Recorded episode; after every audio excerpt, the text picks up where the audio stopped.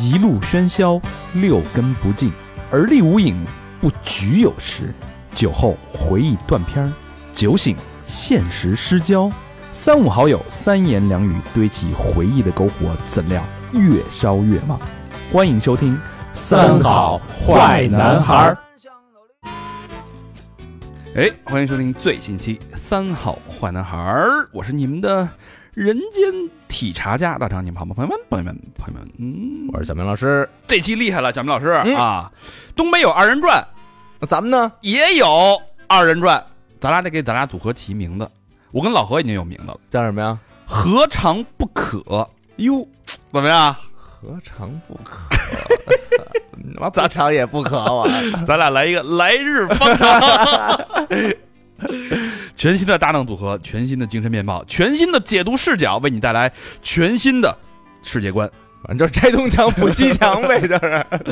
呃，这期非常有意思啊，嗯因为我们这个有很多的困惑，对现在的当下生活和当下的社会，有很多无法解释的问题摆在我们面前。是我那视频不还说呢？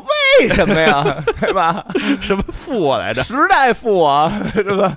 对对。啊，所以呢，我跟小明老师有我俩困惑属于最多的啊。嗯，比如说，为什么感觉身边的人都在失业呀？这不知道。为什么二十一点三的失业率会发生在年轻人的群体？那好工作都去哪儿了呢？垄断吧，可啊能。这个为什么现在中年到了中年危机之后，要不然就是炒股，炒股就别说了，对吧？赔的这个裤衩都没了；要不然就是只能去送外卖、开网约网约车。这一部分这一大批的群体，将近两亿多的人，成为了所谓的平台打工人。听着就那么惨。这个平台打工人跟之前的拧螺丝的人有什么区别呢？跟骆驼祥子有什么区别呢？什么叫平台打工人？他们的困惑，他们的困境是什么呢？哦，对吧？还有为什么现在人社会戾气那么重，对吧？大的所谓的短视频的平台如何改变我们的认知，改变我们的思考方式，让我们一步一步被驯化？这害处大无边呀，听着也不能这么说，它也有它也有优势啊 啊！只是说我们是不是被这个时代控制了？包括 AI 真的能代替人类吗？等等等等，有很多很多的问题。我们在想用什么样的角度能去解读呢？找一个哲学老师，对吧？给我们聊一些形而上的，我们也听不懂。嗯，最最直接的就是在这个市场上去拼搏厮杀，拿真金白银去了解、认真去解读市场的这些人，他可能会有一个不一样的、深刻的见解和认知。还是得过钱。哎，没错，那这些人是谁呢？那可能就是有钱人。那有钱人里边是谁在认真的去看、观察、思考、去投资这个市场的？那就是投资人。民间称这种人叫什么呀？叫资本的魔术师。就那手法特别快，是吧？哎，特别，快，就是这种人，他把钱跟变魔术似的啊，一下咔，把你的钱就给拿过来了。不小偷吗？这不，对，特别就有这么一说啊，这人是干嘛？他其实叫投资人。啊所以我们今天就带来了我们的身边最好的朋友，我们嗯认识这个这个跟钱打交道最近的我们的投资人大卫，跟大家打一招呼大家好，我是大卫，啊，大卫啊，这个大卫老师做投资行业多少年了？我差不多二十年了吧，差不多满打满算。二十年，哦最开始就是投就投资吗？呃，也不是，我其实职业生涯分为两大段儿吧。第一段是做投行业务，嗯说白了就是证券公司，嗯，管那个企业上市啊、并购啊这些东西。后来呢，一脉相承，就开始搞投资了。这个搞的这个就叫私募股权，私募股权啊，这你的主要工作是什么？我理解投资人就是我拿别人的钱，挨世界找项目，然后就跟赌似的，我押中了一个一百倍、两百倍的收入，天天价的这个回报。差不多。嗯，你可以这个业务模式，你可以这么去理解，用别人的钱去投自己看好的项目。哦，那你是不是得说服那个有钱人，说你为什么把这个钱投在那个地方啊？我们经常说一句话，比较装逼的说，那就是投资人赚的是什么钱？赚的是认知的钱。啊因为我们对一件事儿、对一个行业、对一个企业认知，可能比一般人要深、嗯要高、要丰富、要真实。嗯，所以我们可能更能够把这个企业里边是怎么运作、怎么赚钱的，能不能赚钱、赚多少钱这些问题能看得更明白。你们在投一个行业之前，你会花多少功夫和时间精力去研究这个行业很难说多少时间，因为往往是一直在研究。啊你比如说我擅长的，或者说比如说关注多的，新能源这个行业，嗯我可能从大概差不多八年前开始就开始关注这个行业，一直研究，一直研究。那你说我研究多长时间了？嗯一直在研究。嗯，当然，也经常会接触到新的行业。你比如说像在现在直播呀，然后现在博博客呀，然后这些内容，其实新的东西你也得去研究。嗯，所以这个其实没有一个最短的限制，往往是进来之后你就得一直在关注这个行业，把这个行业里边的这些个呃，不管是巨头啊、玩家呀、上市公司啊、资源呐、政策这些东西，逐渐越摸越透。啊，就追剧追了八年，嗯嗯，咱们就说这个投资人啊，一个这个好的，就像在咱们国内啊，一个投资人大概一个月能赚多少钱啊？这个月不按一般不按月算不，按工资算呃，这一般来讲我们是讲年薪，啊？哦年薪就比如说一般来讲的话啊、中位数吧，咱们跟那个可能特别高的比不了啊，嗯中位数可能是在一百万到五百万之间吧，那够能挣的呀，那压力也大呀。哦，而且说实话，这个行业里面的人是越来越多的，中国什么都越来越多，嗯人都越来越多。同时，这个这个数呢，可能也会逐渐往下走。嗯，都说这个投资啊，就是如果你押中了的话，会有一个极其可怕的一个回报率。对，你从业二十年经历当中，你听说过或者自己操刀过的，或者见过的，有这种回报率巨高的这种投资项项目没有？你说你你丫中了几个？我见过很多啊，啊就比如说一个项目可能是两三百倍的回报，两三百倍回报。你比如说一开始我们就拿这个三好嗯作为一个例子，三好一开始没钱，这个融资，然后比如说你的估值可能就是两千万。嗯那到最后，如果说你的业态逐渐丰富，然后你的品牌足够好，甚至有一天你财务足够雄厚，上市了，一堆人买，你变成二十亿的公司，那是不是就翻了差不多从两千万到二十亿？那是不是翻了相当于一百倍？嗯嗯嗯嗯，呃，就是投也有很多人是在骗投资人钱的。啊，是对就是你，你有没有就是经历过骗投资人钱骗的比较猛的案例？具体一点，有。其实刚才顺着小明那个话题说，我这二十年投出了几个上市公司，大概七八个。同时呢，你要投中这七八个公司，你起码得可能看成百甚至上千个项目。嗯但是这里面有很多很多，说实话是，呃，不靠谱的，甚至说我们叫 two VC，就 Two 是 VC 对，就是根据你的爱好，根据你的偏好编的什么都特别像。他有没有可能就是投资人出身，然后我包装一个项目，因为我太知道投资人要什么了，我就骗你们投资人去骗这笔钱，很多所以投资人也是一个高危行业。对，所以你看，我们有时候去看行业的时候，看企业的时候，你分析它的财务啊，分析它的业务啊，分析它的技术，这都好分析。最分析最难分析的是人，你们靠那靠什么看人？靠面相吗？嗯，其实靠经验、感觉啊你比如说最简最简单的，呃，如果一个老板在投资这个行业里面，对于估值啊、条款的这些东西，他特别懂，嗯他太懂了。其实这个时候大家可能会加个小节，因为按理来说，他不应该对我们这个行业这么懂。如果他太懂的话，说明说白了，他对我们这行业研究很深。他研究过，他知道什么怎么兵来将挡，水来土屯了就。对他有可能比啊我想的还深，那有可能在这方面的我的认知是不如他的。那其实这里边，比如说认知差，我和他没有认知差，那就不见得是谁赚谁的钱了。啊，所以你们选这些项目，是因为你的认知对钱的认知比他更高，嗯，对事儿或者对商业的认知，对他，你甚至说你做这件，你对他所做的行业比他还要了解。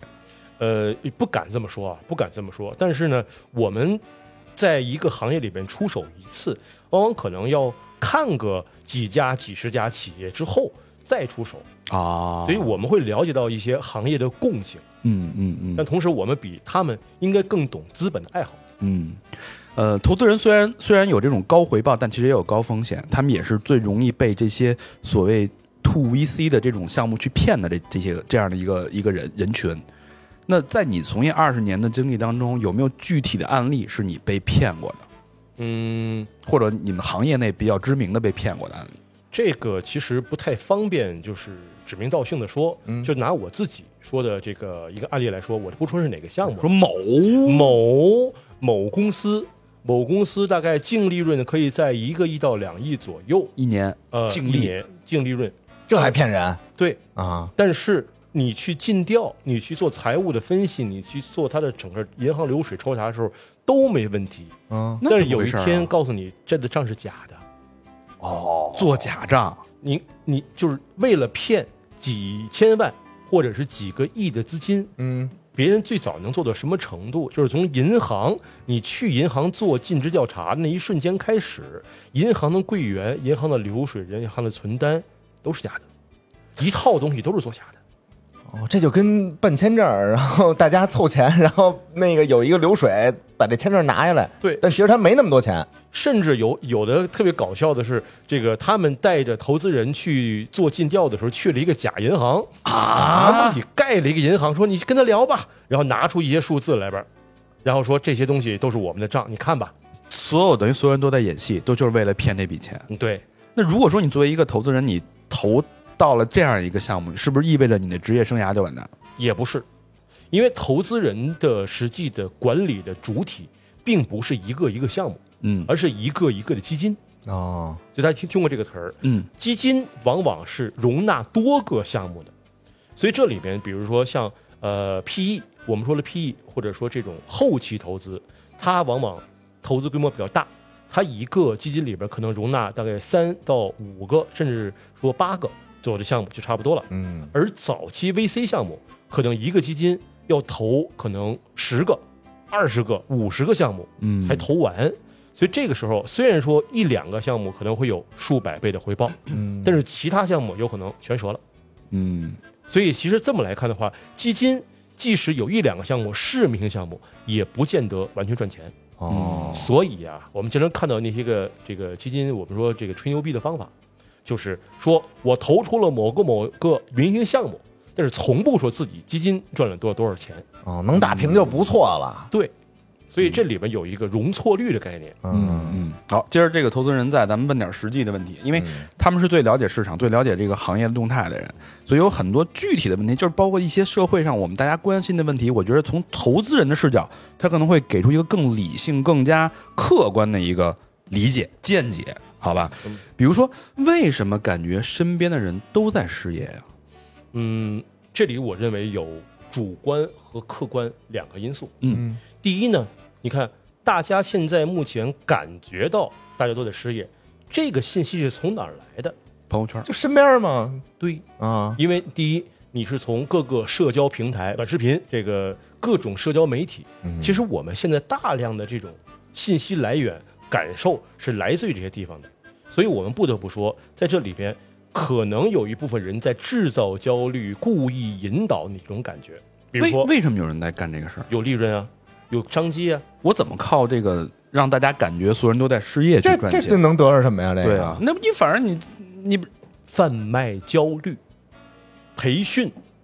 哦卖课，对，说白了，我们会经常看到各种，比如说如何做短视频，如何起号，如何这些东西。说白了是鼓励大家作为一个小手艺人去做这种自主创业性的东西，也是很多人在正经的或者说我们传统认为的工作不能够持续、不能够赚钱的时候，想去搞些副业。那么副业又不懂，就产生了大量的这种培训的机会。啊那么别人为了让你去报名去参加培训，让他去学这个东西，所以告诉你：第一，现在失业率很高，你可能找不到工作了。嗯你现在的工作也不见得能干到你天，所以你越早学习我的课程，越早交钱。啊啊，第一节课卖九块九，然后再往后就得九千九百九十九。对，这不是导、啊导流课吗？甚至一块钱，你先过来学，学完之后我再去筛流量，所以有这个生意在，这是第一层原因。主观里边，第一，大家可能会报喜不报忧，嗯你的真正的朋友也是，比如说那些好的、工作多的、工作忙的，他可能不说话，他没时间说这个事儿。对。那些个没事儿干的或者很焦虑的人，他可能在朋友圈会发一些东西，所以你看到的只有这些东西。啊，那这叫报忧不报喜。对，嗯，人都是去发牢骚会做的比较多。对然后呢，同时加上有刚才我们所说的这这种人，可能是在想办法制造焦虑去获得一些流量。嗯所以这里面从主观来看的话，大家会觉得，哟，失业人真多。但是第二还有客观原因。嗯，现在目前根据国家统计局大概呃上半年发布的一个数据，说青年的失业率达到了百分之二十一点三。对，这个数据还是蛮吓人的。很高了。但是呢，其实我们说从来没有一个统计数据叫做中国失业率或者中国青年失业率，没有这个统计数据。一个是国家统计局发布的一个叫做这个城镇失业率、城镇登记失业率的这么一个概念。嗯这里边是什么呢？第一，城镇、农村户口、非城市户口不算了，农民是不算的。第二，你要明确的是自己自主失业，没有工作意愿，甚至被单位开除，你去做持续每年的登记，才把你登记在册的。所以这个数很明显是不太准的。那么还有另外一个是人社部发布的一个叫做三十一个这个呃这个重点城市它的这种调查失业率，它的这个准确性要比登记失业率高很多，但是它的样本量相对小，它每年可能也就是查个大概二十多万人入户调查，嗯。那这个时效性和它的范围样本量可能都不足，所以我们从这两个角度来看的话，一直以来中国的这种失业率可能与这种统计数据相比，实际失业率可能会更高一些，啊，更高。所以就更高一些。对，所以这么来看的话，其实真的失业的人也蛮高的。哦，嗯，确实是在上升的趋势。对这个问题，其实可以再展开说一点。就比如说，为什么大家这个都会有很多的这种失业的现象出现？呃，关于失业这个点呢，我可能总结了四个点。嗯，呃，我觉得可能有比较有概括性。嗯，第一是烂工作减少了，第二烂工作，嗯，是好工作拿不到，第一直三个好工作一直都拿不到。啊，对，第三个是人太多，第四个是劳动力本身的自我意识觉醒了。觉醒。嗯，那这你都展开讲讲，你这第这烂工作是咱们先说什么样是烂什么工作啊？叫烂工作呀？其实我们说烂工作和好工作其实是一个相对的概念。对啊，我们把这两条搁在一起说，好工作赚钱多稳定的工作是什么？比如说体制内，比如说我们说石油、银行、这个烟草、这个油田、嗯，电力这些行业，实际上我们会看到很多，比如说这种裙带关系啊、啊世袭呀、家里人去安排呀。说白了，你没有一个非常强劲的背景，或者说你真的是技术聪明，嗯没有这两个条件，你是进不去这种单位的。哦，但这种人可名名义上他的这种工资并不高，但是他隐形福利非常之高。我们把这称之为好工作。哦，没事儿就就往家提了带鱼什么的，好工作不好找，对，呃，不是不好找，是不好进。不好也一样吧？嗯。甚至说，比如说这里面有这个一些猎头告诉我的事儿，就是很多这些企事业单位或者好的单位在网上发布的这些个招聘启事，啊，它不是在真招人，但是就完成任务呗。他是为了去标榜自己的这种公开性吗？对嗯实际上往往呢很多地方是呃因人设岗，比如说现在目前有几个人要来，这不就职场大忌吗？呃，不，但是在这里边，其实这个如果说在公司里边，我们会看到，比如说这里面有很多的呃部门之间的限制，你不能这么做，或者有人盯着你。对嗯但是在比如说一些个呃比较具有垄断性的这种行业和单位里边，其实说白了，大家都是有背景的。进来的时候，包括谁能进谁不能进，不不不是完全按成绩，不是完全按学校。哦，就刘局，我这杯茅台干了，我外甥女儿明天要入职，麻烦您给安排一个位置。张局好说，好说。那这个这个在这里面这个问题啊，我们不能够这么轻易的定啊啊，对吧？这个我们公司还是有流程的。你这样，我们大概明年会有一个春招，这个春招的条件呢是这些，然后你让他投一个，看看是不是能够这个找出来。哎哎，他日得中，金榜题名行，那我干了啊，我先干了。啊！对，所以领导说话的艺术这里边也比较这个有这种呃技巧性。是，但是其实好这样的工作，其实对我们普通人来说，其实一直都是很难很难去很难找的。对，所以说好工作很难找，嗯所以烂工作是相对好工作而言的，就是没有那么稳定。说白了就是我们所说的私营经济、民营企业，民营企业，嗯，包括原来的外资企业，包括个体工商户。啊，外企都叫烂工作了那现在目前为止，你看看原来在中国非常吃香的汽车也好，啊电信也好，这些外企现在还有摩托罗拉和诺基亚多少员工？没了呀。啊，外企基本上全都跑了，麦当劳、赛百味都少了，我看麦当劳也不算外企了呀。啊因为第一是整个这种科技的变化，使很多外企发生了翻天覆地的这种地位的变化。嗯，第二是本身中国现在目前的状况，有很多的技术，有很多的服务都主张国产化。嗯那么外国企业在中国越来越水土不服。就是外国企业之前被捧得那么高，金饭碗、国际化，到现在已经是一个保不住饭碗的一个烂工作。我认为现在没有到那个程度，嗯但是从长期趋势来看，招人越来越少，啊，现有员工可能福利没有降的那么快，但实际上也不太可能再提高了。嗯所以这么来看的话，从找工作角角度来讲，我们把它管作强弩之末，嗯，也很难进了，也很难进了。所以烂工作，即使它也没有国企那么好，但是实际上也在减少，那么它在减少。另外一个民营经济，民营经济贡献了中国大概百分之八十五到九十的工作机会，这么高，对，就是这么多，就是这么多人，这么多企业，这么多企业家在雇人做事。那现在年轻人失业率这么高的原因，尤其是应届毕业生，那跟民营经济它被挤压的生存的空间越来越小有关系。我认为是有直接关系的。同时从这个角度来看，你看民营经济在中国里面，其实按理说在这种投资、消费、出口这些行业里面发挥了巨大的作用。是，但是这里面有一个关键，你要保证企业家的利润没错，和保证企业家的所谓营商环境。对，比如说你天天今儿不许开工，明天加税，后天嗯口罩，你这些问题常年放在这儿的话，同时中国的民营企业按理来说原来是利润很高的，嗯，其实你是减少了很多这种研发呀、生产啊的这种成本。很多东西其实中国就是很多商业模式是跟外国去借鉴嘛，最早最早流行的一个词叫 C to C，对，Copy、to China，Copy to China，，对吧？那是那个行业很很多年前最流行的一个词。对我直接我没有研发的费用成本，我最多的就是我有最大的市场，嗯然后我有最廉价的劳动力，我直接把国外最先进的东西 copy 过来就好了。对我顶多叫反向制造，我拆了重新建模。嗯对，但是现在感觉这种 co C C to C 这个词已经是完全销声匿迹的，更多是甚至中国的反向输出，对吧？好多外国企业在学习中国的东西，所以真正的那那样那么简单的省去研发成本那个环节没有了。对，所以这么来讲，也代表着中国企业越来越重视我们叫科创属性、嗯硬科技实力、研发投入这些东西。但是这个东西之下，那么利润就低了，利润就低了。对于企业家来讲，原来百分之三十的毛利，现在百分之五的毛利，我最好的办法就有可能我赚了赚够钱，我就不干了。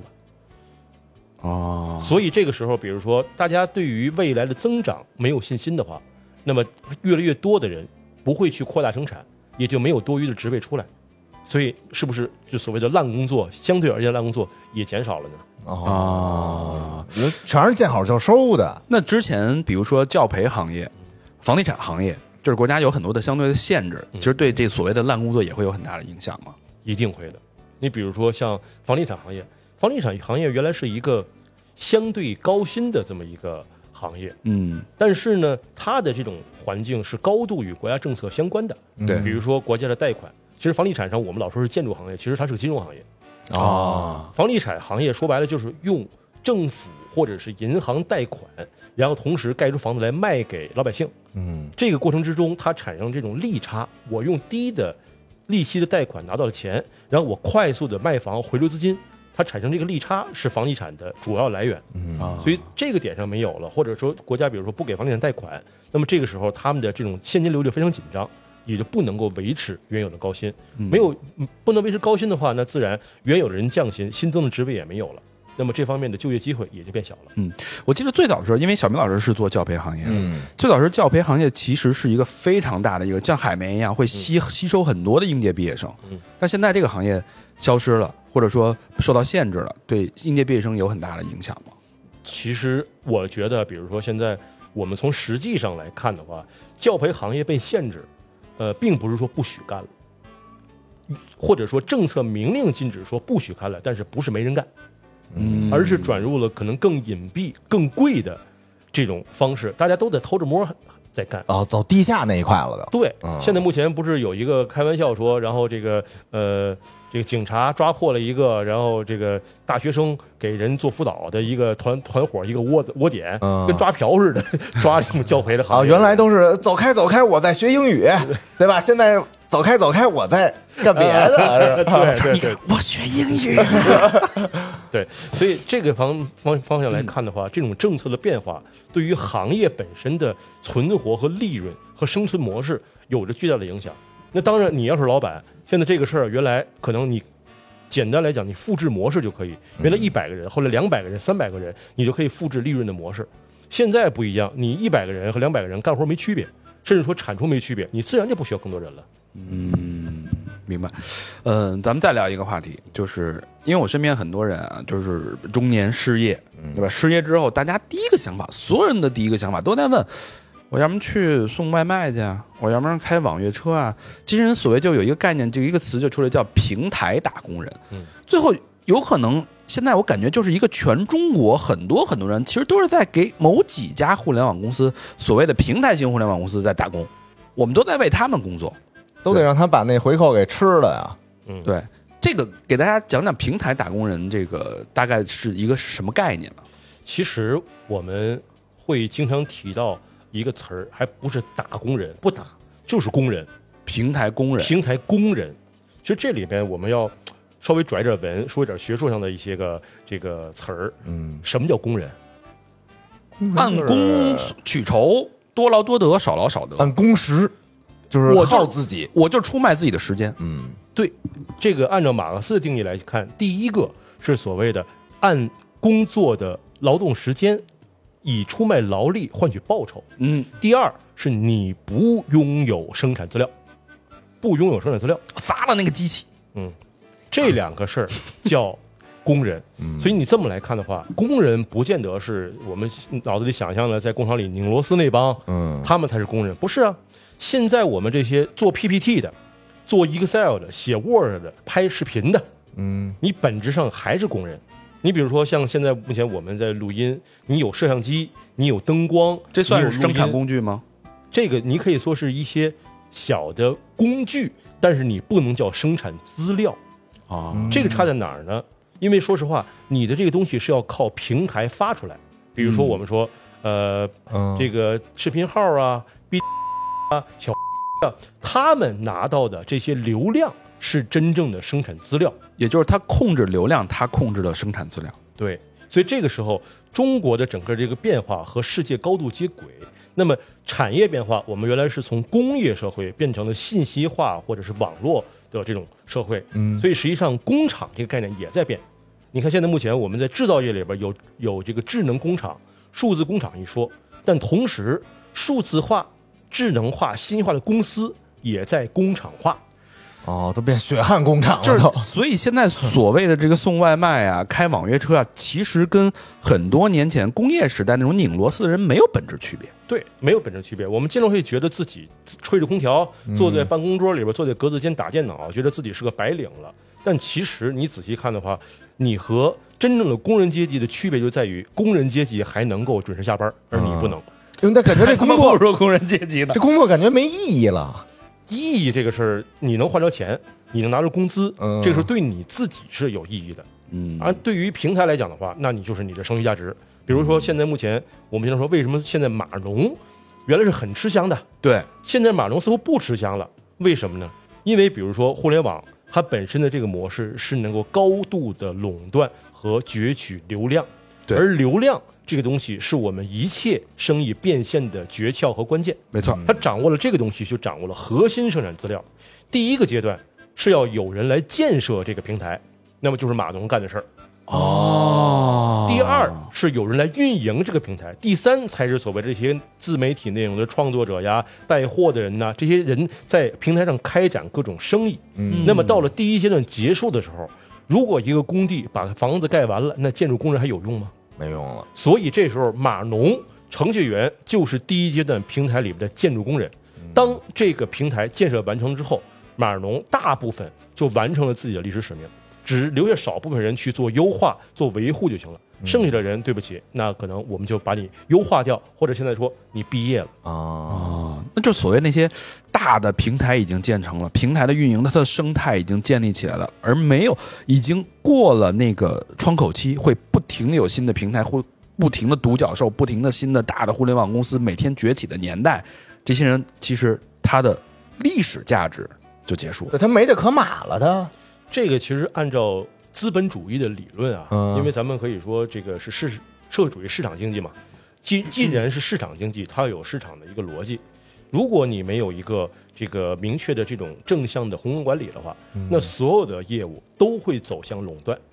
嗯，垄断的一个核心就是我用极低的成本去挤死竞争对手，同时我控制绝大部分市场。你看，这就是现在目前所谓互联网经济的逻辑。嗯一开始百砖大战，后来就包括什么人工智能啊，包括音频，大家都是几个平台一起出来，谁能够融资，谁能够把资金链拉得更长，谁能把价格越越做得越低，甚至说倒贴钱就给大家做。资资本资本主义的逻辑了。对我把别人都挤死，都耗死，那么我就有涨价和控制的权利了。所以这个过程是在过去大概十年左右已经完成了这个逻辑。所以你看，现在目前我们在干一个互联网平台，我们在干了一个互联网巨头，对不起，你基本上没机会了。嗯。啊，这码农以后就在自己搭建的平台，然后当工人去了，就。自己给自己盖了一个 工厂。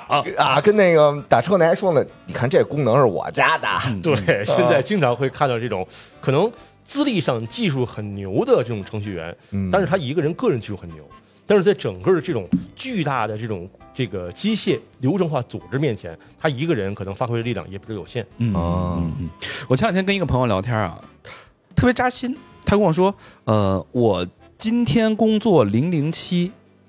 我说，那你是为了呃可以放一个大假吗？是为了让我下周能好过一点，可以九九六。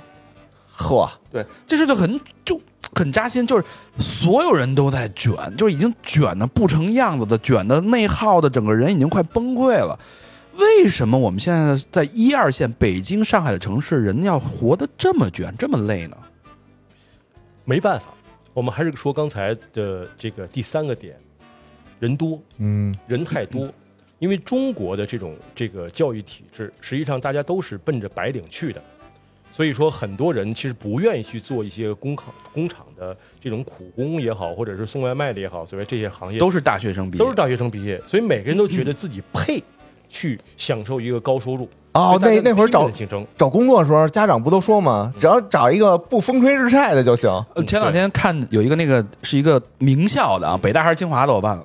他说，我如果不是这个学校的学生，嗯我可以敞开的做自己，我可以去当一个美甲师，啊，我可以去当一个快递员，我可以去当一个无无拘无束的一个捡捡垃圾的也好，就是可以做我自己真正喜欢做的事儿。他说我就喜欢做美甲，我就想当一个美甲师。那清华去清华池倒也行，但是他说，可是就是因为我是清华毕业，嗯。所以我的家里人是绝对不会让我干这个事儿的，所以我没上过大学就好了。哎呦，这一下让让很多人引起了大量的共鸣。嗯，这个其实你可以理解为是中国产业结构和教育结构的这么一个我们叫双失衡。嗯因为你看，中国的基础的压舱石是制造业，嗯那么制造业里边需要的是大量的优质的标准化的产业工人。嗯但是呢，由于中国的这种呃私营经济和这种这个竞争环境，导致了因为人多，所以工人这个行业门槛很低，报酬很低，所以他因为经济地位不高，所以这就没有社会地位，对所以没有人愿意去做蓝领，没有人愿意做去做工人。对，所以这个时候就是产业结构的失衡。另外，教育结构，我们还是刚才继续的话题，呃，所有人都把自己的孩子往白领做办公室上去培养，嗯所以说白了，也也培养了很多现在目前的平台打工人。其实你干的是工人一样的活儿，但是实际上没你的心已经高了。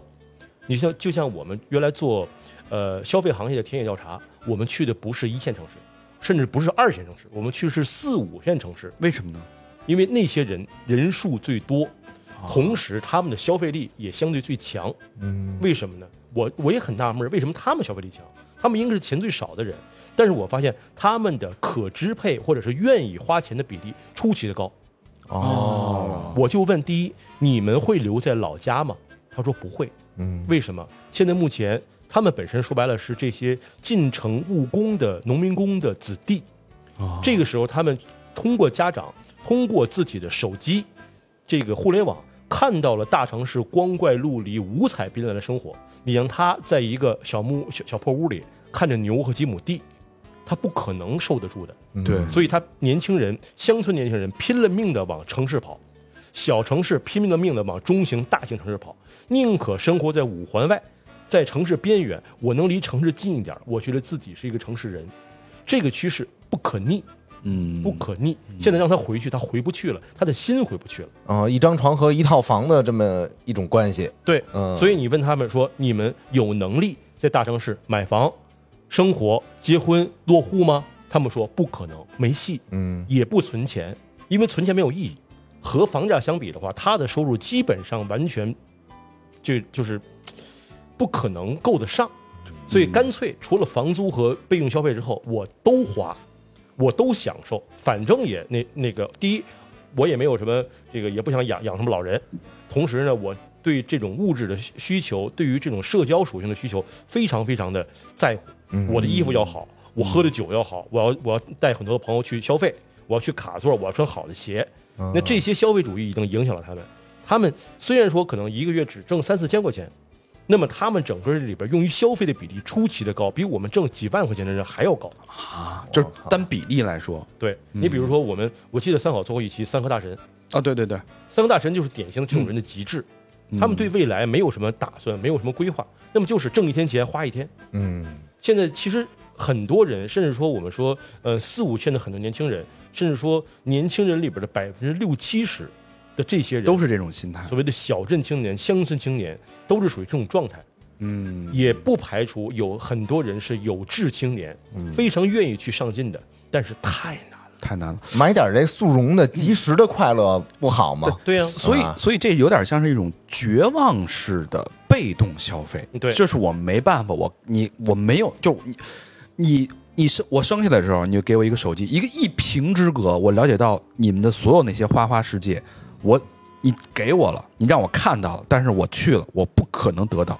在这种被动的情况下，我就只能及时行乐，去把我的钱全部花出去。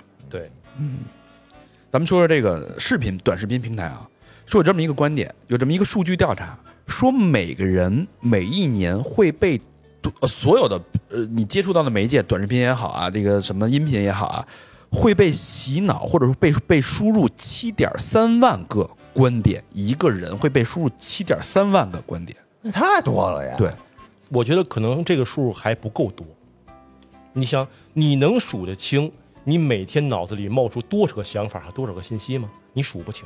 反正电梯一上一下广告二十个，对，而且我们记得，你记不记得有一个实验，就是在一段影片里边非常短的插入一个广告，嗯。所以你可能都没意识到你看了，但是你的大脑记住了。嗯，同样就是这个效应。那么我们在接触所有信息的时候，现在目前都通过什么？都通过手机，对。对，都通过电脑，所以这是我们这一代人获得信息的主要来源，而这些来源全部都是为了吸引眼球而存在的。嗯。这个话有点绕啊，就比如说，我们今天做视频，很多人拍视频，很多人拍直播，为的是什么？为的就是让你看，他挖空心思就是要吸引你眼球。所以我们经常看到短视频里边会制造大量的冲突，对小帅、小美、大壮这些迅速把一个别人用心拍的电影，快速变成一个十分钟甚至五分钟的一个东西，它快速的让你吸收这个情绪的变化和这种冲突性。那么，当你习惯了这种新冲突的这种频率和这种情绪的调动之后，你的情绪会过载，你会被过分调动这个情绪，所以让你缓慢的、舒缓的进入一个故事，进入一个情绪，你不耐烦了。就是现在大家就是我没法去认认真真的去享受一本书，看一个长的漫长的电影，啊大家都没有这个耐心了。对，所以这个其实我们叫做情绪的过度调动。嗯这个人始终处于一个兴奋状态，嗯那么他对于不兴奋的事儿，他的阈值就变得很低很低，所以他的兴奋阈值也变得很高很高。嗯所以这时候他在拼命的在互联网上寻找能让他觉得兴奋、觉得有意思的东西，他对信息的渴求是越来越强的。这个时候，他就变成了什么？算法推送的目的。那么这个时候还有一个算法推送，就是你看过什么，你搜过什么，我就给你推什么。所以这里面又有一个心理学概念，叫做信息茧房。嗯给你看的，给你推的，逐渐你身边围绕的都是你感兴趣的内容，所以你对外界的不同的意见、不同的观点、不同的世界看得越来越少，你也对自己的东西越来越偏执。啊，要不出那么多喷子呢？对呀、要不那么多撕逼的呢？所以我们经常会说，如果说你是在研究心理学或者研究社会学，你会发现，这个人对自己的想法越不确定，这个人反而是正常的。啊，他总在怀疑，总在去寻找一些个理由、一些个证据，能够证明自己是对的。他要不断的去试错，不断的去调整，这个是人的正常状态。嗯而一个人对某一个理念、某一个概念，他太偏执了，他就不容许挑战，他脑子里整个这个概念是不容许拆解，也不容辩驳的。这个时候，他就会变成一个非常非常不正常的人。挺危险的一个状态。他从情绪上、自控力上都会产生与常人不同的这种东西。嗯常人会前思后想，要有礼貌，啊讨论什么的，，对，要有这种利弊。我可以不同意你的观点，但是我是你是你这你是 A，我是 B，OK，、大家 everybody happy，没问题，这是正常的。但你跟我不一样，我我的自尊，我赖以生存的这些东西受到了挑战，我要拼命的说服你。对我说不服的时候，我就骂你。骂，这时候就会出现第三个逻辑。那么，出现骂战的时候，是不是又产生了新的流量、新的话题呢？嗯啊，这就是骂战也是观点，对它也是观点的冲突。对，在一个大观点下面有无数的小观点。对，所以从一个观点的灌输，一个信息的灌输，进入一个信息茧房，再到一个引战，这三个过程之中，我们会看到信息、观点、内容是爆炸性的往你脑子里塞。嗯，所以这时候你还觉得七点三万个观点少吗？一点也不少。嗯，哦，你往下那个划几条，没准儿就一百多个观点就出去了。对，有啊有可能你都是意识不到的这些东西。而且说实话，我们现在目前不管是考学、工作、做事、吃饭，有哪个决策不受互联网上内容的影响吗？啊，就是吃什么先打开，对吧？不是说根据自己的那某个想法遇事不决，小什么什么，是吧啊对啊先查一查对啊。，所以这也解释了为什么现在目前主播、直播带货、短视频博主、达人、KOL 这些人这么火。说白了，人的脑部接受的信息已经过载了。现在目前人面临的问题不是信息的太少，而是太多。太多了。嗯所以说，一个人一年他会接平均会接受到七点三万个观点，我感觉这还是在一进行一个接下来一个非常快的一个疯狂的加速的一个过程当中，有可能会更多。假设如果说我达到一个临界值，真的会那我们会崩溃吗？我觉得这个所有东西一过载，因为我们用了过载这个词，如果过载到一定程度的话，这人我承受不了了。会啊，就是你你选，那今儿不吃了，最后 对，其实这里边就产生了一种问题，就是人在面对过剩信息的时候，实际上逐渐的这种判断力和选择力它是消失了的。嗯所以人越来越没有主意。所以你看，为什么包括直播带货，包括网络网络的这种主播，这些个比如说这个呃像李佳琦呀、薇娅呀，嗯这些人为什么能够获得流量？说白了就是人们不知道买什么，人们的大脑是非常懒惰的。嗯人大脑是非常懒惰的，他特别希望就是我不要想，我不要信息，我不要分析，我不要说那么多，你就告诉我怎么办吧。嗯他需要有一个人，这个人最好是比如说我觉得亲切的，我觉得好看的，嗯甚至说我觉得他说的有道理，嗯这些人来带领我们，替我们决策。嗯所以这时候在信息过载的时候，出现了一些帮你减轻信息过载的分析的数据的压力的人，主播、嗯直播带货、播客、KOL。其实三好不也是做的类似的事情吗？嗯，所以其实，在某种程度上，我过度依赖于互联网，过度依赖于平台，你是把你大脑的某部分决策权让渡给你关注的这些主播，让他们替你，他们成了你的智囊团，成了你的大脑的一个延展。对我们不知不觉把它当做我们的朋友，把它当做我们的军师，把它当做我们的导购。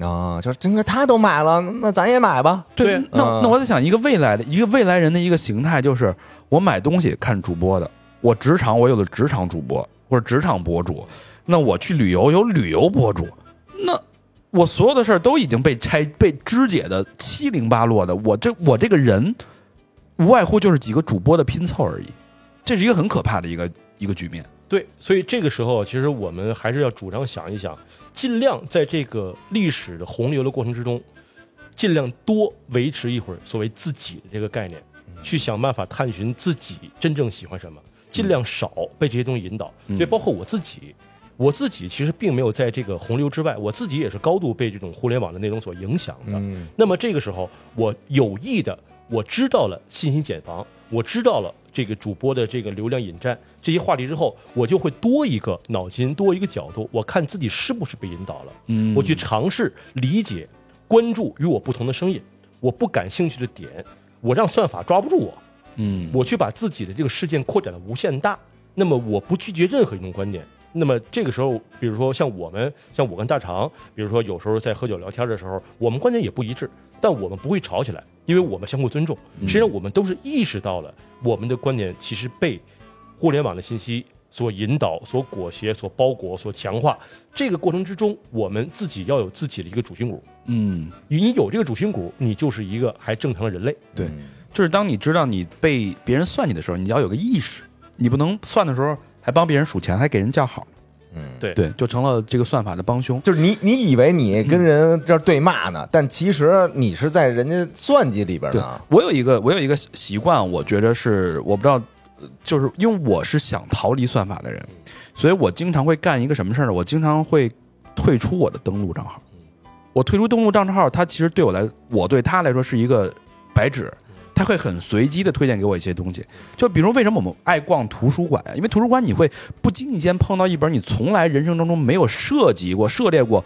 无法预见的一本书，它会给你带来一个新的开一个新的窗户。但是现在在平台经济、在手机经济上边，我可能已经没有这种机会了。对，说白了，这里边从科学上来来来讲的话，叫做随机性对，（randomly）。没有随机性了。对，这个互联网的世界里边几乎没有随机性，但是人类世界里边随随机性的概率可能更高一点。嗯比如说我今天去遇到一个什么人，跟谁发生什么样的对话，遇到什么样的别人的东西，我有好奇心去了解别人这个问题，这个在互联网上可能不具备真正的随机性，但你在生活之中去回归乡野呀，去跟朋友一起聊天啊，去见更多的人呢，这种人与人的互动就显得尤其珍贵。没错嗯有，我觉得有一个事挺可怕的，就是当一个人的，你看啊，其实互联网是可以通过你大数据去判断你的所思所想，甚至能预测你下一步的一个行为，这不就是神在干的事儿吗？呃，这不就是神吗？就是这人神了，对吧？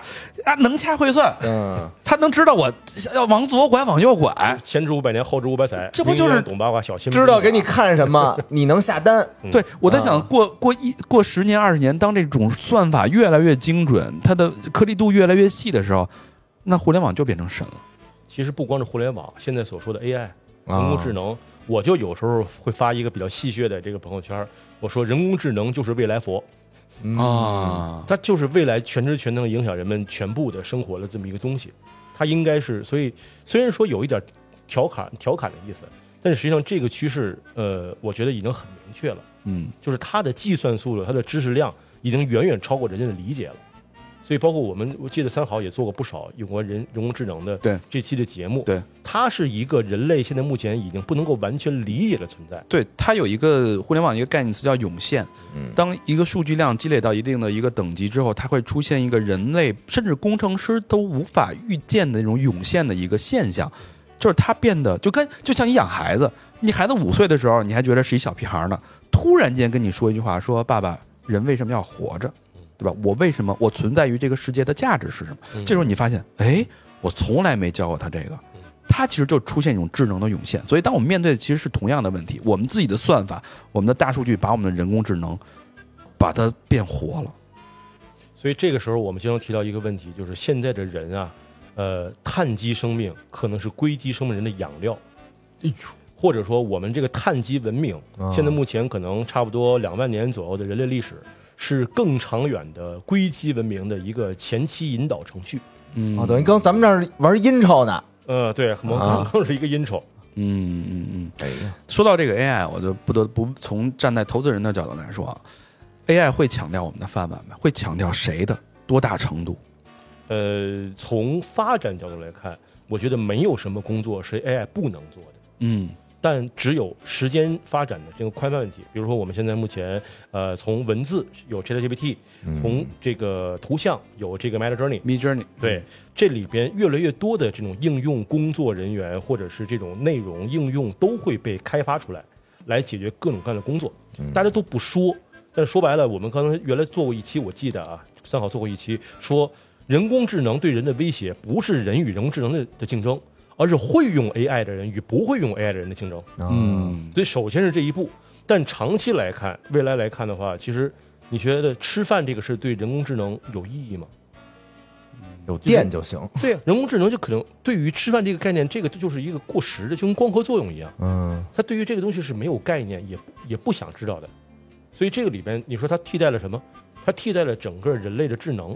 所以你说人类的一切工作，在那个时代有可能就大部分变成没意义的东西，它会改变整个的生态结构和产业结构。对当人类的工作没有意义的时候，人类的真正工作就变成寻找意义，就所以未来可能会是一全民哲学家的时代。啊，其没没见面就问哥，那个大卫，你说吧，你为什么活着？我先说了啊，我我为了今儿晚上一会儿喝酒去。你说你为什么活着吧？我哪知道我为什么活着？我现在一直在想这个问题。呃，嗯咱问点实际的，嗯就你看看这个这么卷，工作这么难找，嗯对吧？那我总得有个方向哦，给我几个目标吧，就是未来这几年啊，什么行业最赚钱？呃，咱们宏观一点来说啊，宏观一点来说，垄断行业最赚钱。垄那我进不去啊，好所谓的好工作嘛，我们所说的，比如说银行，嗯比如说这个税务、烟草，然后这个这个石油这些东西，肯定是最赚钱的。这不是你说那个被安排那些吗？对呀、啊，这你进不去，所以我们退而求其次，嗯那么就是满足人的需要的行业最赚钱，有点虚，有点有点虚。嗯我们再说的实一点，你看人最迫切的需要，除了基础的生活的需要，是是是什么？是自我成就、满足感。其实宪法里边或者说刑法里边已经写了，嗯不许做的那三个，黄、赌、毒，嗯按理来说是人的最终极的快感和欲望。嗯我们把它拆解开来来说，黄是什么？生理欲望、嗯择偶欲望、陪伴欲望、情感诉求、情感情欲价值，这说出来是黄。嗯我们只不过把它推到极致，做变成是批斗买卖了，我们认为这是黄。但是实际上，我们把它拆解开，这几个需求是可以做的。哦，提供情绪价值。对，赌，当然极致赌现在是不允许的，但是现在变成什么了？游戏，那啊，买彩票，侥幸心理，人想用小以小博大，嗯用自己的运气换取超额收益，这件事儿其实是赌的本质。你把它再还原到人的需求本质，一下子又豁然开朗了。嗯再说，赌生理依赖，生理的这种极致的快感和依赖性。你比如说成瘾性，那最基本的成瘾性的咖啡，这个内容，咖啡、对嗯茶，茶，实际上它是一种不能叫毒品吧，但是它是一种人人在内卷的时候高度需要去提高自己的这个精神兴奋阈值的一种东西，它是一种必需品。嗯所以你看，未来现在目前为什么这么多人去做茶饮呐、瓶装茶呀？因为第一，大家的健康出现了问题，高糖、高盐、高油这些东西饮食已经变成一种常规的东西了，人开始追求健康。所以，不管是茶呀、咖啡这类东西，它主打一个能提神且有味儿的水。嗯对，所以这么多人做这个行业，大家是看到了这一点，但是能不能做出来？你比如说，你只做一个社区，嗯做一个社区的小咖啡店，当然你可以把这个成本压得很低，把这个这个销售按照这种这个呃互联网的模式能扩大，关键是成本控制。所以你这么来看的话，黄赌毒把它拆解为几种欲望的话，这就是商业模式，就是满足人心理预期的东西。你不要推到极致，你就做一半儿，做一半儿让大家很爽就 OK 了。嗯，另外一个，挣谁的钱？你看中年男人的消费能力不如狗，嗯，确实确实确实是嗯你可能有人不服，但是我是服的啊。那都服都服，咱们不咱不说个例，就说的是大的大面上统计的。对嗯女人和小孩儿嗯的钱好赚，因为他们相对于对于这个说白了挣钱压力，他们相对还小一点儿，嗯所以他们的消费力更强。所以你可以把刚才说的那几点和这些这个女人和孩子这几个点去做结合。哦，这样就有思路了。我觉得这是投投资人的一个基础的一个思路的一个底层逻辑，哎确实明朗一些了。对，嗯所以你这么看，你如果满足女人的情感需求，嗯，女人的黄黄黄色属性。对我这带按摩带呃那个聊天的这个剃头的，这是一个，是吧？但是你看最直接的、最火的是什么？男团、男团哟。哦。男明星，哦，这所谓的这个老婆粉、妈妈粉，说白了，既满足了他们对异性的这种观看啊这种欲望，嗯。同时呢又相对安全，同时还能花钱，哦，对吧？你看我追星，我能追好几个，我能我追一个，我能一直一直为人打 call，那我老公只能找一个。嗯，对吧有道理。对于孩子来讲，你比如说赌这件事儿，那肯定是不允许的，嗯国家也不允许。但是游戏你允许啊，哦游戏的核心就在于你能够通过一个及时的、短暂的努力形成正反馈。哦，你把对方那英雄给杀了，然后你自己就高兴了对啊，你这个反馈非常及时，这是一个非常明确的这种反馈机制。游戏就是反馈机制嘛，嗯所以这个里面我们可以看到，人对于这种反馈机制、正反馈的需求非常强烈，甚至包括在里面能找到自尊，嗯，找到这种荣誉感，找到这种地位感。所以现在目前，比如手游啊，各种游戏为什么这么火？实际上它是满足了人对于这种以小博大的这种东西。还有一个盲盒，哦，也是赌，某种程度的赌，某种程度也是赌，彩票是不是赌？是刮刮乐。对你不能叫它赌，但是它本质是利用侥幸心理和以小博大的欲望去收你的钱。嗯，明白。那什么行业下降最快？就是我找工作，我不因为男怕入错行，女怕不那是那就是老底儿了啊。男女都怕入错行，对对吧？哪个行业咱们尽量可以规避一下？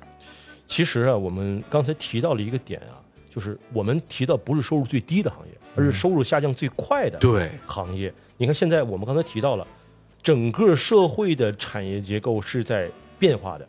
那么我们从钢铁、水泥的这种工业社会，变成了数字服务器，然后网线的网络社会。对对，过去的这种大机械运转的工厂，变成现在的互联网平台。嗯那么其实工作的结构出现了变化，工人不在工厂拧螺丝，而是在格子间打字了。所以这个时候，整个的这个变化也会随着这个而发生变化。那么，原来很多人可能是在这个工厂这个领域是低门槛、低收入，对。对，谁做得好或者谁干嘛，谁能够这个评个先进，啊评个先进，那个拿的工拿的拿个奖金，嗯。现在越来越多的平台上的这些打工人也是出现这个情况。我认为，比如说像，呃，网络带货、直播带货这件事儿，如果做的早的，现在做出来了，对。那么可以吃红利，继续吃下去。你要新进这个行业，大家也知道现在获取流量有多么难。对，你要投流，投流还不一定火，火了之后不一定带货，带货之后可能还有各种各样的问题。还退货。对，所以这种流流量的生意其实越来越难做了。嗯所以我认为，比如说网络主播或者是这种直播带货这个业务，因为它门槛够低，啊，谁都能干，拿个支个手机就能干，农村也能干，是这个旅游也能干，是这个这个这个场妹也能干，人人皆可主播。人人皆可主播。所以这个市场，大家为什么说做的早，做得好？但现在再进入，我认为可能是会赶上一个收入的下降期。嗯，哦，就不是红利期了，就嗯对所以整个社会的迭代变得越来越快，这种头部流量集中的过程，这个我觉得也会变得越来越快。原来可能十年内形成头部，然后逐渐这个让新进的人没法进入，现在可能三年内、五年内就已经定局了。嗯嗯，明白。好，那下一个问题啊，这个一线城市啊，这个年轻人，北上广深一线城市年轻人平均收入是多少？这个数啊，说实话，呃，从统计局和各个这个机构的数不一样。嗯你看，比如说，呃，猎聘网，猎聘网大概是发布了一个报告，说二零二三年的呃北京平均月薪是一万八千九，这么高，一万八千九。拖又拖后腿了，你看这这个数，反正还挺吓人的。嗯嗯但是你看它为什么那么高呢？它是猎聘网啊，它是要给你造成一个预期，就是你的工资低了，你得换工作。哦你得投简历哦，所以实际上这里边，我们经常说，我们做行业报告，我们做行研的时候，行研是投资的基础。你做行业研究的基础，你一定要分清这个报告的数据是买方报告还是卖方报告呀？嗯他的动机是为了把这个事吹得很好，所以让你去换工作，它能产生大量交易机会。明白，所以这个时候他肯定会把这个数往高里报。这报告一听都像是一个特别客观公正的一个还信息挺科学的的这个啊大家学过 statistic，就是统计学的概念说，嗯统计数据不会骗人，但统计解读永远都在骗人。统计维度也不一样。对，维度这个样本，然后解读方式方法，然后你的取得这个量，这个这个是很有讲究的。明白。哦，那一一一万八，没准人说我抽的都是大厂的，对我抽的都是好工作的那些对啊。啊，嗯另外，你比如像国家统计局，大概说北京的平均的月薪是八万，至八八千八千九，嗯八千九左右。呃，有一个叫红星资本局的这么一个公众号，也做了一个调查，说大概是一万元以下，嗯九千到一万，这个这两个数比较接近，我认为他们俩是应该说偏偏比较接近于现实的，啊，嗯大概每个人存款不到十万，嗯不到十万，这可能是现在一线城市绝大多数二十十六到三十岁左右的这个年轻人的这个经济的一个收入状况。状态。嗯咱们说到这，比如说八千到九千是一个比较客观的一个数据，嗯，它其实是一个中位数。对，那比如说我们这个在中国啊，一个月赚一万块钱，大概在处于一个什么样的一个收入水平？我认为是中等偏上。嗯甚至说这里边，比如说我们刚才提到了啊，其实刚才说的说不是中位数，是平均数。平均数，平均数、中位数这个概念和平均数不一样。嗯我们不是说总体加这个总总体量表加起来之后的除以那个这个总数那个平均数，中位数是指整个从高到低中间最集中的那个数。哦，很有可能我们说这个分布是偏的，它不是正态分布，而是偏偏的分布。嗯所以这个时候，我这个有一个地方统计了，大概整个的呃中位数就是一线城市是六千元左右。啊，等于就是去掉一个最高分，去掉一个最低分，哎，差不多，哎差不多，它跟这个平均数意思不太一样，中位数是六千左右，嗯所以你这么看，一万块钱相对于六千块钱而言，算是偏高了。高了，嗯嗯，对，大概有百分比吗？就是一万块钱，中国有多少人能百分之几的人能赚一万块钱？嗯，这个不好说，因为你看，比如说我们刚才所说的，呃，一万九也好，一万八也好，这个数据我们是计算了很多年薪百万、千万的人的，啊，同时低收入的农民工兄弟，我们完全没记进来，嗯是有这个风险的。所以这里边我们很难去判定一个明确的比例。但是我们现在目前认为，这个事儿，呃，在一线城市里边比较具有代表性，起码我们能感觉到身边赚钱一万左右，甚至低于一万，还要房还车贷、长那个还房贷、还车贷，甚至说子女上学要看病，这些人为钱奔走的还是大多数。嗯，对，嗯这个当投资人啊，其实能接触到形形色色的有钱人，能跟我们聊聊，就是身家百亿的大富翁，他们的生活到底是什么样？他是他是累还是香啊？其实每个人不一样，就这里边其实呃，我只能说一两个样本。嗯呃，一个是特别闲，就是他典型是什么呢？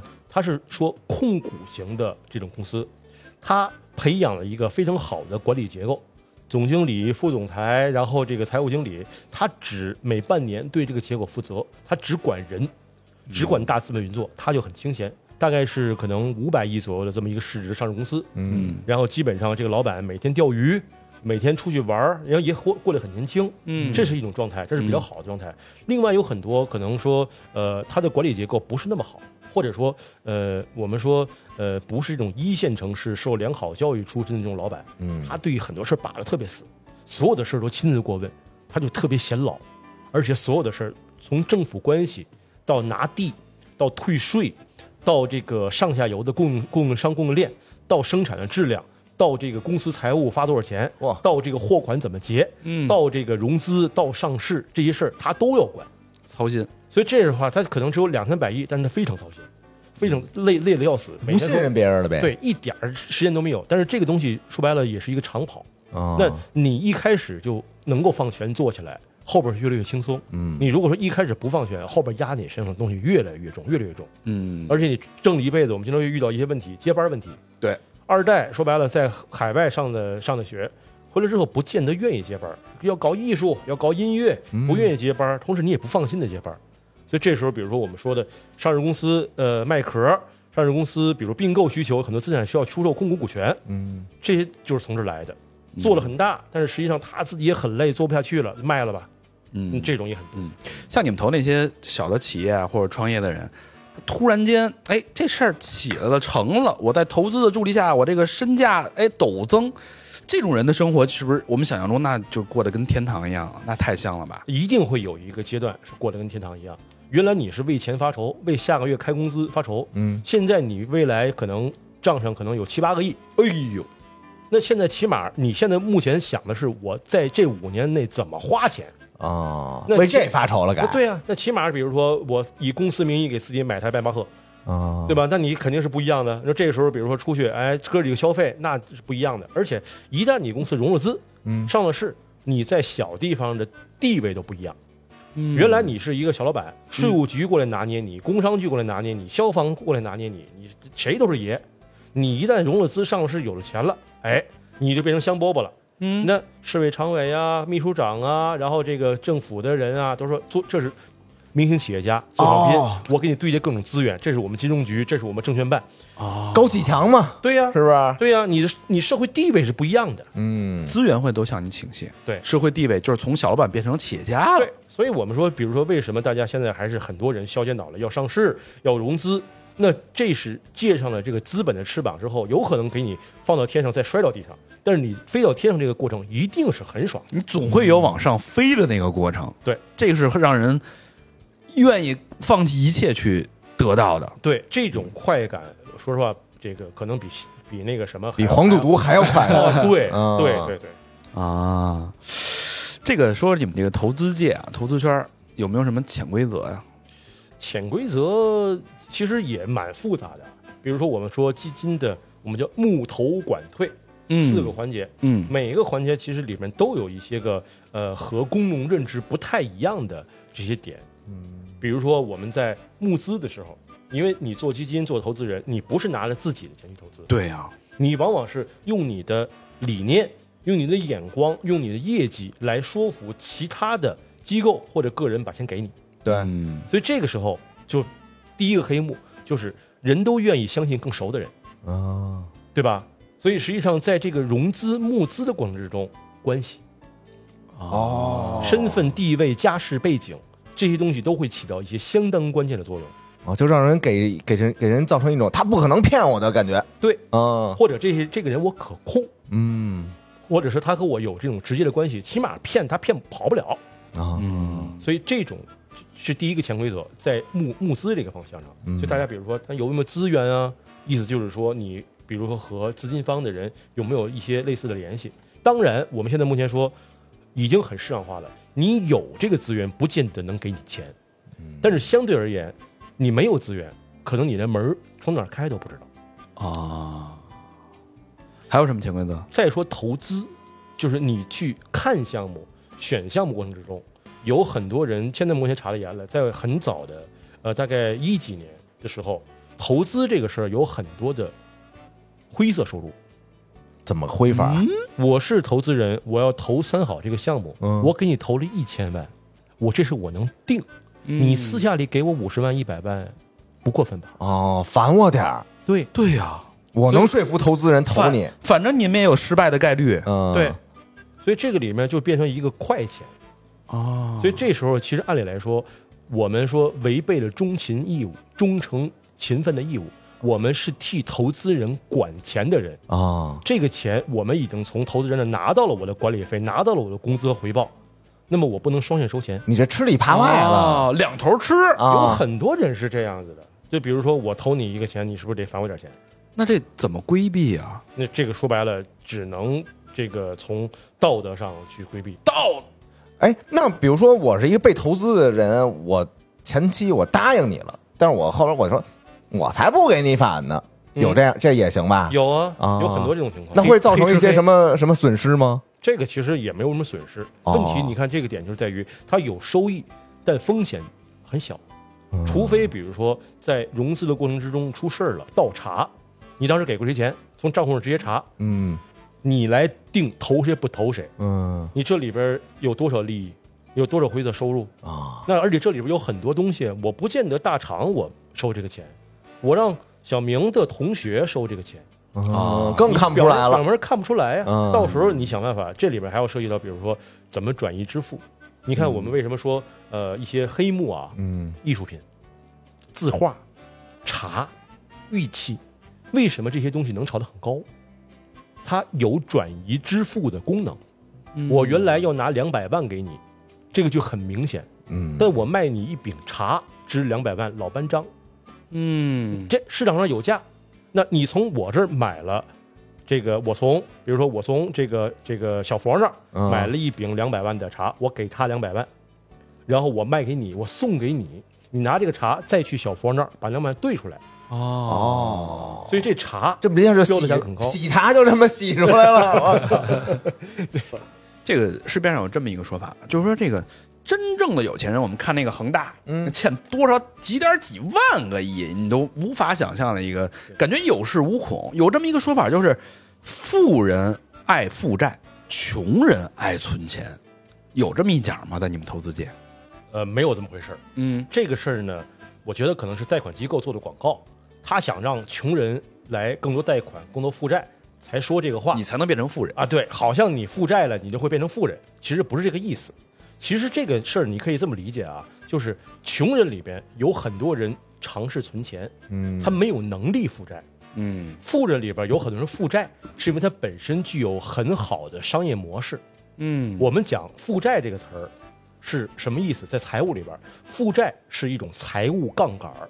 嗯你在这个事儿能赚钱的时候，你通过借钱低成本的获得资金，你扩大生产经营，你获得数倍的利润，再只要还利息就行。所以这个东西叫财务杠杆儿。你在有一个很好的财务模型或经营模式的时候，就这事儿，我能赚钱，我要翻着倍的赚。对，所以这个时候你才去借债，你才去举债去负债。嗯而穷人本身的核心模式是他没有一个自己的盈利模式，明白哦，他也不知道他借完这钱往哪儿放了，都消费了呀，对都买东西了，买东西不是一个盈利模式。对，所以负债和这个存钱本质上它不是相对的。你你看，存钱的本质的对面是什么？是花钱。花钱嗯对，对你没听说这个穷人爱这个存钱，富人爱花钱，这个可能是对的。嗯，但是富人爱负债，负债对应是什么？是资产。嗯你不能说穷人有资产，这个富人有负债，这也不对。所以这里面其实是调换了一个对立的概念，资产和负债才是对立面，而存钱和负债不是对立面。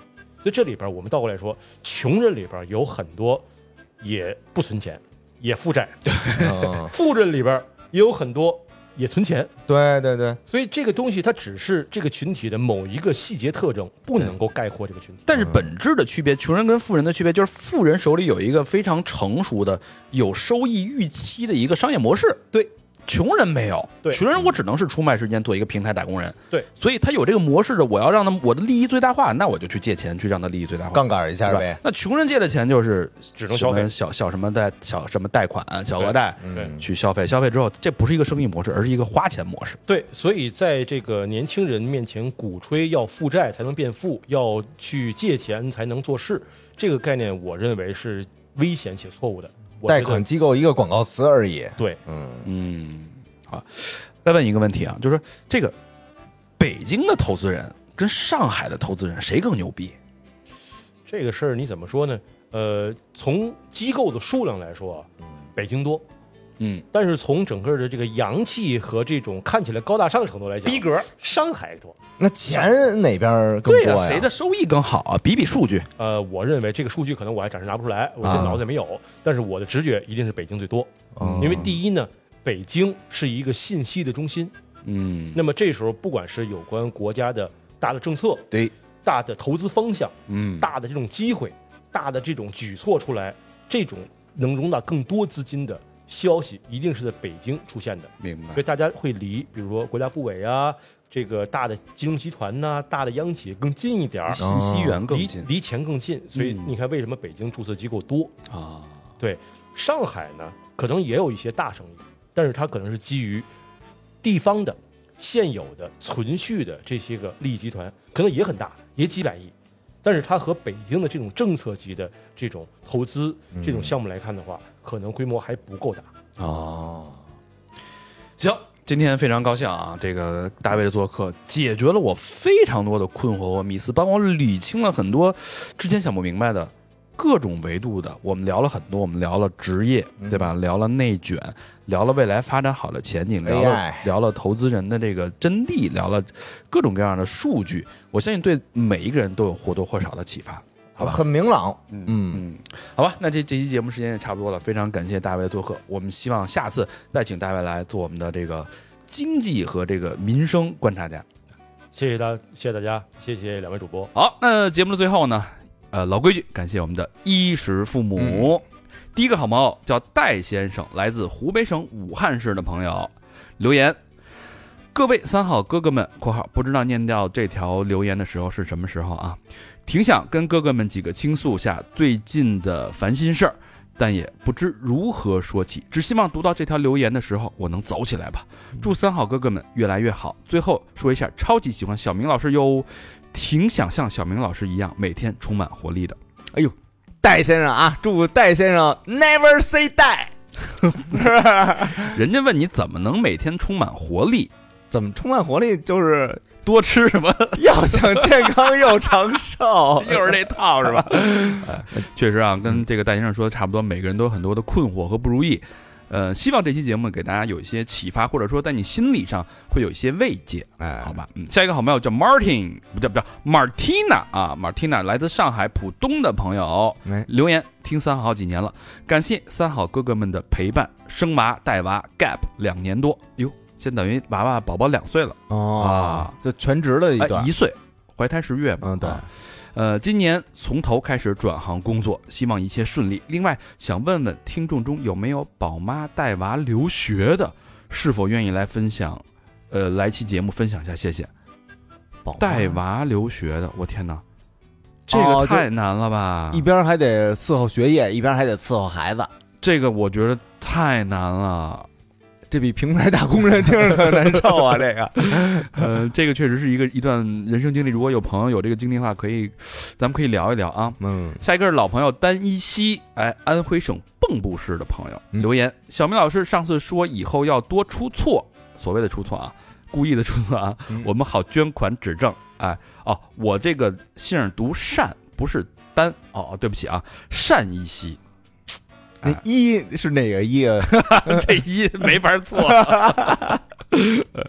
马上天暖了，依然邀请你们来蚌埠吃小龙虾，是叫蚌埠蚌埠啊，蚌埠吃小龙虾，这字念府吧。我念府，你念不，看谁念的对。呃，或者在南京、合肥也行，我打包开车带过去，哇两个真爱券。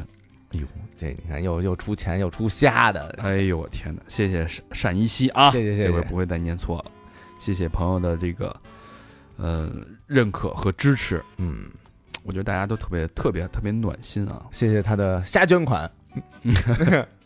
下一个好朋友叫张璐，啊，来自河北省石家庄市，留言表白高老师真爱娟，没有了啊。啊，那那就给我过吧，可以过了。呃，张璐，谢谢张璐啊，谢谢张璐，谢谢张璐。替高老师那个接受你的表白啊。嗯嗯，哎，下一个好朋友叫 TTL，这这一个老朋友，记得之前捐过哈，这个缩写我我印象挺深的啊。T D K 我倒知道。北京海淀区的朋友啊，哦，没有留言，但是他有一个大手笔，五个双飞捐，想想说点什么呀？他怎么就是无言的表白，啊就是无言的支持。？T T L 啊，下回告诉我你这 T T L 的分别都代表什么？啊，然后我们再跟你说那个 RTT 是什么 意思。谢谢 TTL，谢谢朋友无声的支持。感谢感谢。好，咱们再念两个啊。嗯下一个好朋友叫泡面很慢热，来自北京市顺义区的朋友留言：赶在情人节向哥哥们汇报，成功脱团了，哟脱团应该是脱单了，啊是吧？？啊，遇到了那个一生对他好的那个人。向三好许愿，希望能长长久久，有机会去 R R 跟哥哥们唠唠嗑。双飞卷哎，这听着感觉很激动啊，在这个打字儿的时候非常颤抖啊，啊，字儿都打错了。颤抖的心，颤抖的手啊！你看他这名字，泡面很慢热，希望你们的感情也可以很长情。啊，对，嗯把那盖儿盖上的。好，下一个好朋友，最后一个朋友叫魏先生，哟，嗯北京通州区梨园的朋友留言：我要举报高老师在机车群里给群友起外号，心灵上受到了打击，哈哈哈祝福三好，念到估计夏天了，一起出来骑车呀！双飞娟，何止夏天，已经立秋了啊！啊，立秋真的是这个开始是骑车的好日子。秋高气爽，可以赶紧动起来了。也加上，呃，北京西边那边都快恢复了，恢复了哈，啊最近确实太忙了，这个，呃，也没太时间封车，也不是封车了，反正电瓶就换了好几块，老没电。这确实是这个，我准备跟老何骑趟天路呢，过一过几天，然后回来有什么艳遇，有什么经历跟大家再分享吧。哎，哎，行。好，欢迎大家继续跟我们互动，去我们的微信公众平台搜索“三好 radio”，三好就是三好的汉语拼音，radio 就是 R A D I O，或者去我们的这个新浪微博搜索“三好坏男孩儿”，我们这个呃视频号啊也搜索“三好坏男孩儿”，还有这个短视频平台，你也可以搜索“三好坏男孩哎，全线发展了啊！”。嗯，好，就到这儿了，这期节目，谢谢谢大家收听。拜拜。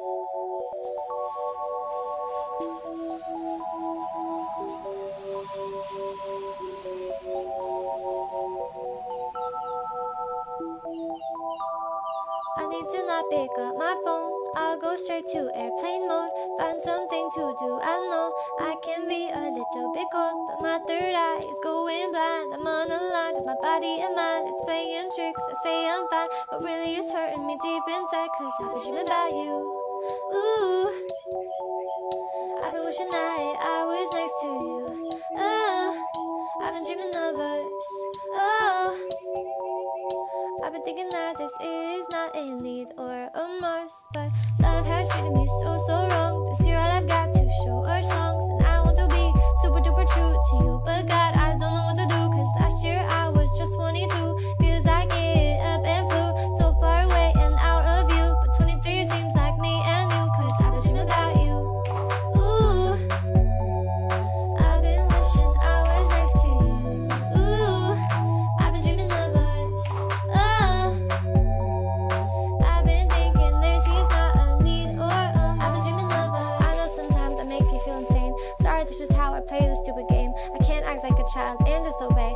That you want from me and that you say. I'm sorry, baby.